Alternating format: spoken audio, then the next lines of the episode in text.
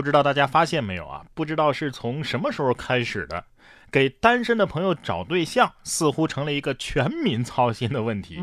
最近啊，辽宁鞍山有一位西柳中学的老师任老师啊，今年是二十七岁，还没有对象，正好啊。有其他学校的体育老师来学校进行体育加试，学生们啊激动的给老师物色，让他火速拿捏。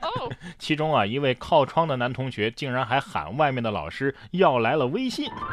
任老师心想：哎呀，我加了对方的微信。男老师一开始想留个假的，但是看孩子们那么急切，就留了一个真的。同学们真是为老师的幸福操碎了心啊！老师很感动，当天的作业直接翻倍。开个玩笑啊，学生可能在想，这届的老师太难带了。说完给别人操心的，再来说说给自己操心的。杭州的一位罗先生啊，已经三十多岁了，从事金融行业。他花了两万多购买了红娘服务，他期望自己找到的这个女方啊，得是九五年到九七年的，而且身高得在一米六三到一米七之间。关键啊是要皮肤白，因为他自己皮肤比较黑。呃，记者一问，他表示想要找迪丽热巴那么白的。罗先生说啊，这红娘介绍了好几位，他觉得有的比他还黑呢。呃，但是婚介机构说了，已经够白了，比记者还白呢。哎呀，我看了这个视频，反正我不信，比罗先生黑啊，应该还是有难度的啊。这槽点太多了，算了，我就不吐槽了吧。看样子罗先生挺讨厌自己啊啊。不过有一说一啊，有自己的这个择偶标准，这很正常。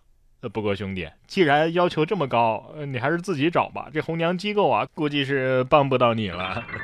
关键是这个记者，你还要查询一下才知道迪丽热巴是谁吗？啊，你平时就没有一双发现美的眼睛吗？迪丽热巴那样的找不到，新垣结衣呢又结婚了。你说宅男难不难？还真难。十九号，新垣结衣与歌手演员星野源通过事务所公布了结婚喜讯。两个人曾经一起出演过电视剧《逃避可耻但有用》，在剧中啊就是饰演夫妻的。星野源发文说呀，一直以来支持我的各位，大家好，我是星野源。在这个非常艰难的时期，因为私事非常抱歉。这次呢，我星野源要和新垣结衣结婚了，希望以后啊也能够相互扶持啊，积累丰富的时间。虽然是两个不成熟的人，但是希望大家能够给予温暖的关注，请今后也多多关照。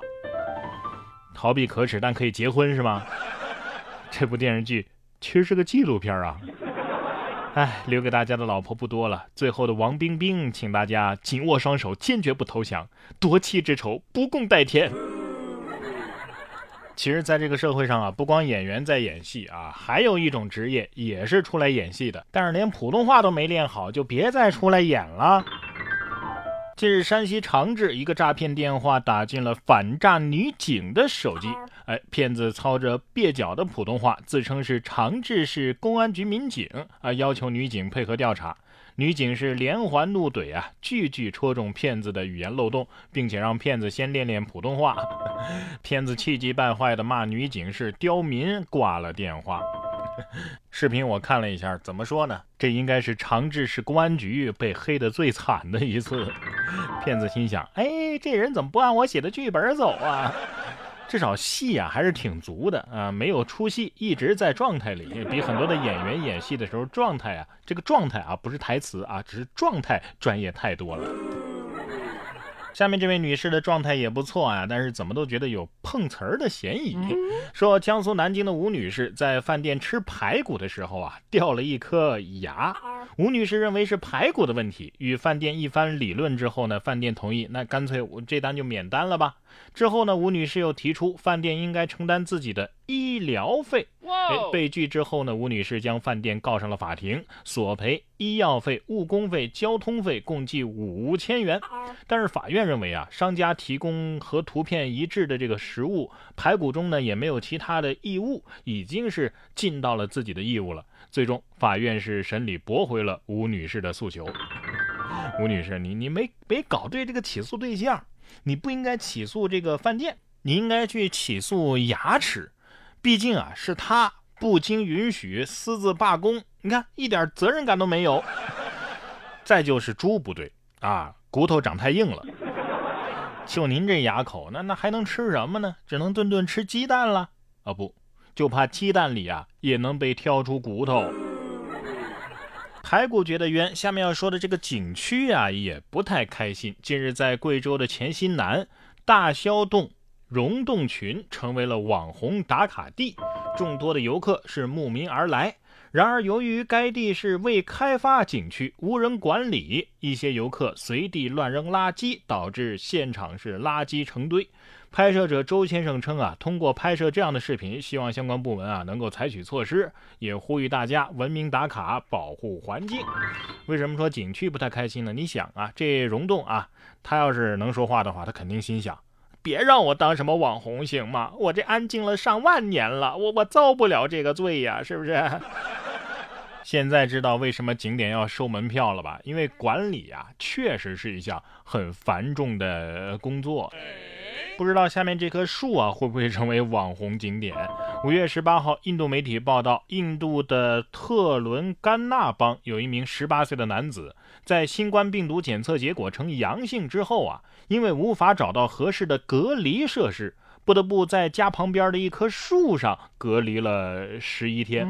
十一天之后啊，他被转移到了离家七公里的隔离中心。最后啊，终于是检测阴性了。一天之后呢，就出院回家了。好的挺快呀，难道赵本山说那话真有道理？双脚离地了，病毒就关闭了？仔细想想，应该有道理。你看，每天爬上爬下的，增强免疫力嘛，能不好的快吗？有时候我也在想啊，如果我也住的是这么一个树屋，就这么小的面积，那收拾起来可能轻松多了。回头再一看自己的房间，堆着不知道多少。不知道该如何整理的东西，其实如何做好整理和收纳呀，已经成了现在提高生活品质的关键词了。特别是很多人在搬家的时候才会发现，原来自己啊买了那么多东西，很多都是不起眼的小玩意儿啊，堆在家里的各个角落，甚至都忘记了它们的存在。但是这种满当当的生活状态，其实会让人感到非常的烦躁。哎，如果想要摆脱这种状态，我们就需要学习一下整理术了。而在这方面的集大成者，就是日本整理女王所带来的这本《怦然心动的人生整理魔法》。比起教人们如何折衣服呀、如何收纳呀、如何丢东西呀，这本书最核心的其实是对于我们观念的一种重塑。通过这本书啊，我们就能够知道，人生应该是被心动的感觉所围绕。无论是人还是事儿，都应该以这样一个标准加以筛选，唯有如此，才能够真正的过上自由而惬意的生活。哎，具体的内容啊，请大家加入到我的读书会当中来听本期更新的这样一个书目，叫做《怦然心动的人生整理魔法》，教你在整理之前先想清楚自己的理想生活，在整理的过程当中不断的提升判断力，最终留下那些令自己怦然心动的事物，收获。怦然心动的人生，具体内容怎么听呢？